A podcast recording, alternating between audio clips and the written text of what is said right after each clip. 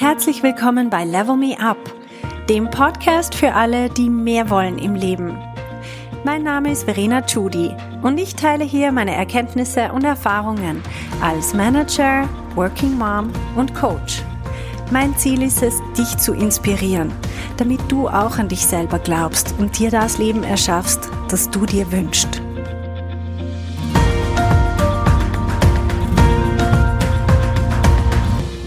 Hallo meine Lieben. Ich muss euch heute gestehen, ich habe mein Mikrofon verlegt. Das ist wirklich wahr. Ich habe es überall gesucht. Ich weiß gar nicht, wie sowas verschwinden kann. Aber das Mikrofon, das ich immer für die Podcasts verwende, ist wie vom Erdboden verschluckt. Ich habe keine Ahnung, wie sowas verschwinden kann. Ähm, ich bin irgendwie der festen Meinung, es wird auftauchen, nämlich an einem Ort, wo man es nicht vermutet aber ich suche verzweifelt überall im Büro, zu Hause. Ich habe keine Ahnung, wo ich es hingetan habe. Wahrscheinlich hat es jemand andere noch in der Hand gehabt, kann ich mir vorstellen.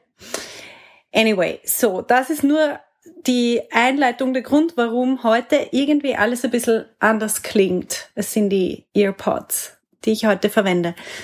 Ich möchte euch darauf hinweisen, dass es nur noch zwei Wochen sind bis zu der hundertsten Podcast-Folge.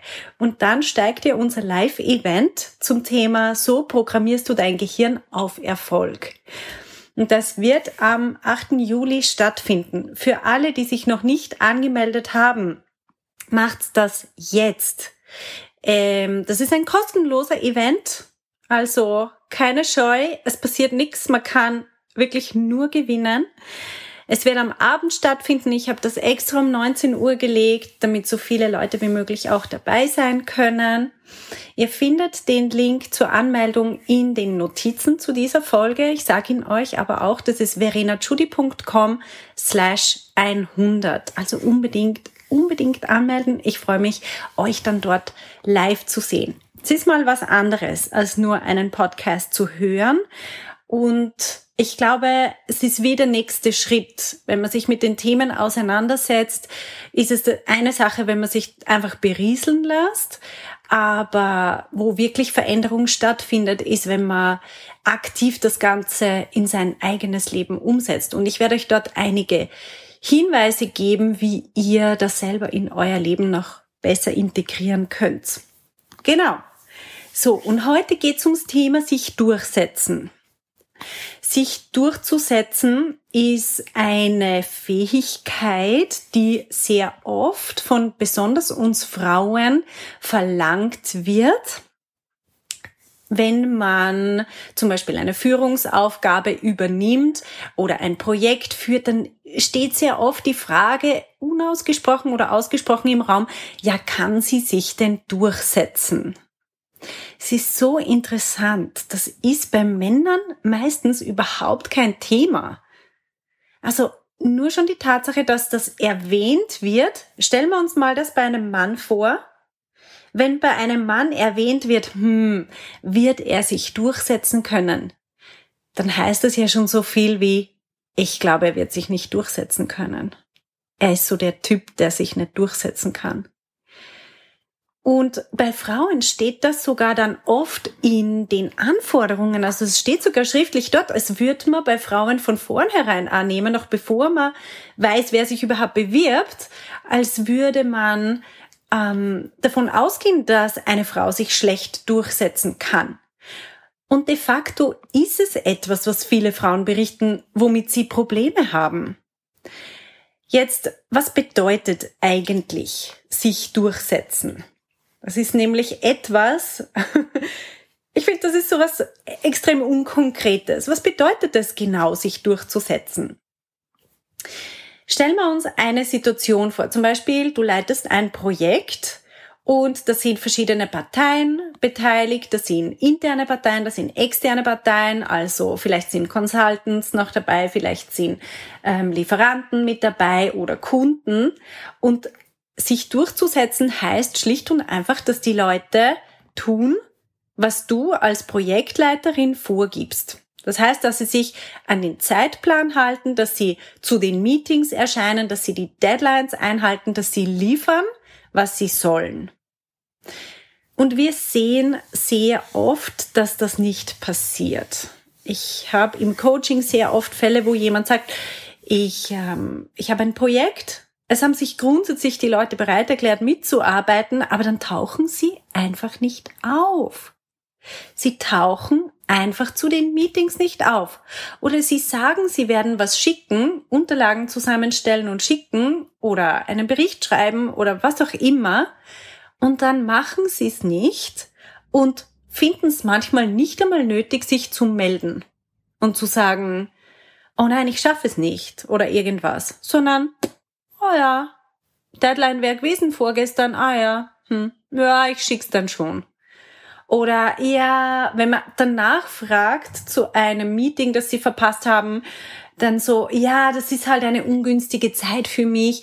Aber sie haben nicht einmal im Vorfeld sich gemeldet und gesagt, ich kann an dem Meeting nicht teilnehmen und es tut mir leid. Das, was wir eigentlich erwarten würden, wenn uns jemand respektvoll behandelt. Und ich sage nicht, dass das ein reines Frauenthema ist, überhaupt nicht ich habe einfach, ich arbeite einfach mit Frauen, deswegen sehe ich, dass wir sehr oft mit diesem Thema ähm, ringen. Und was sehr schmerzhaft sein kann im ersten Moment ist dann diese Erkenntnis, wir glauben, am Anfang sind die anderen. Die anderen sind schuld, die haben eine schlechte Arbeitsmoral, die sind einfach nicht zuverlässig und so weiter. Aber wenn ich sie dann frage, und äh, sag mir eine Person in deinem Unternehmen, die sehr respektiert ist. Bei dieser Person passiert das nämlich nicht. Lustigerweise. Also die genau gleichen Menschen, Lieferanten, Kooperationspartner, interne Kolleginnen, Kollegen und so weiter, die bei dir vielleicht super unzuverlässig sind, sind bei einer anderen Person stehen die sofort auf der Matte, wenn irgendwas sein muss. Sie liefern sogar Dinge, die nicht einmal gefragt waren und bringen mehr ein, als überhaupt verlangt war. Und das mag eine sehr, sehr schmerzliche Erkenntnis sein im ersten Moment, dass es nämlich nicht an diesen Leuten liegt, dass die nicht einfach schlecht sind, und eine schlechte Arbeitsmoral haben und respektlos und unzuverlässig und so weiter, sondern dass es vielleicht doch mit uns selber zusammenhängt. Hm. Das ist einerseits am Anfang eine sehr bittere Pille zu schlucken, aber dann entsteht daraus etwas sehr Positives. Und zwar, wenn wir merken, dass wenn wir was an uns ändern, dass wir dann auch diese, dieses ganze Zusammenspiel ändern können, also wie die Leute auf uns reagieren. Und an uns selber was zu ändern, ist eh das Einzige, was wir machen können. Also solange wir glauben, dass wir die anderen Leute alle auswechseln müssen, dass wir denen irgendwie Zuverlässigkeit impfen müssen, dass wir mit denen reden müssen, um ihnen zu sagen, hey, Respekt oder was weiß ich was, oder äh, was auch immer. Am liebsten würden wir immer die Leute ändern, dass die doch endlich gescheit tun. Aber das funktioniert nicht. Das geht nicht. Wir wissen das, weil wir würden uns auch nicht ändern, nur weil das jemand anderer will. Sondern es ist ein natürliches Miteinander. Die Leute machen das nicht böswillig oder absichtlich. Sie machen das einfach instinktiv. Und warum machen die das so? Aufgrund von dem, was wir ausstrahlen. Und das Wunderbare ist, wenn wir sehen, dass das Problem bei uns liegt, dann brauchen wir uns nicht deswegen fertig machen, sondern dann können wir das als Chance erkennen und sagen, hey, cool, wenn es ja an mir liegt, mich selber kann ich ändern, mich selber habe ich unter der Kontrolle. Ich möchte rausfinden, woran das liegt. Was ist es, dass ich ausstrahle, was die anderen so dass die anderen das Gefühl haben, sie können das machen und es passiert nichts. Es ist ohne Konsequenzen. Und das, dort liegt die Magie. Das ist das Wunderbare, was ich sehe im Coaching, was immer wieder passiert. Diese Verwandlung, wenn wir anfangen, der Schlüssel liegt genau dort, dass wir uns selber ernst nehmen, dass wir uns selber respektieren, dass wir selber mal unsere Grenzen rausfinden. Weil was diese Leute machen, ist eigentlich, sie überschreiten unsere Grenzen permanent. Sie überschreiten unsere Grenzen. Wir sagen zum Beispiel, wir wünschen uns das, sie halten das nicht ein. Das sind alles Grenzüberschreitungen und das ist einfach ein Effekt davon, dass ich meine Grenzen nicht bewusst gesetzt habe. Dass ich mir gar nicht wirklich bewusst bin, was sind meine Grenzen und wie verteidige ich diese Grenzen, beziehungsweise wenn ich mir selber hundertprozentig sicher bin, wo meine Grenzen sind, dann ist, das ist so was Unbewusstes, dass die anderen spüren das auch unbewusst. Überlegt's mal, was ihr für bereits Grenzen habt, die euch überhaupt nicht ähm, bewusst sind, wir haben alle schon Grenzen. Wir haben sie nur unbewusst irgendwo halt mal gesetzt. Aus was für einem Grund auch immer, in der Vergangenheit, aus der Erziehung, aufgrund von Überlegungen, unbewussten Gedanken, die wir uns gemacht haben und so weiter. Wir haben irgendwo unsere Grenzen. Das heißt, bis zu einem gewissen Punkt regen wir uns zwar auf, aber es ist so wie, ja, wir schlucken das halt, aber dann gibt es einen Punkt, zum Beispiel, wenn jemand herkommen würde und dir eine Ohrfeige verpassen würde, das sagen die meisten Leute, das wäre jetzt eine Grenze, das wird also definitiv nicht. Und sie treten auch so auf in der Welt, dass niemand auf die Idee kommen würde, ihnen eine Ohrfeige zu geben. Das ist nicht selbstverständlich. Es gibt Leute, die unbewusst entschieden haben, okay, mich darf man ohrfeigen.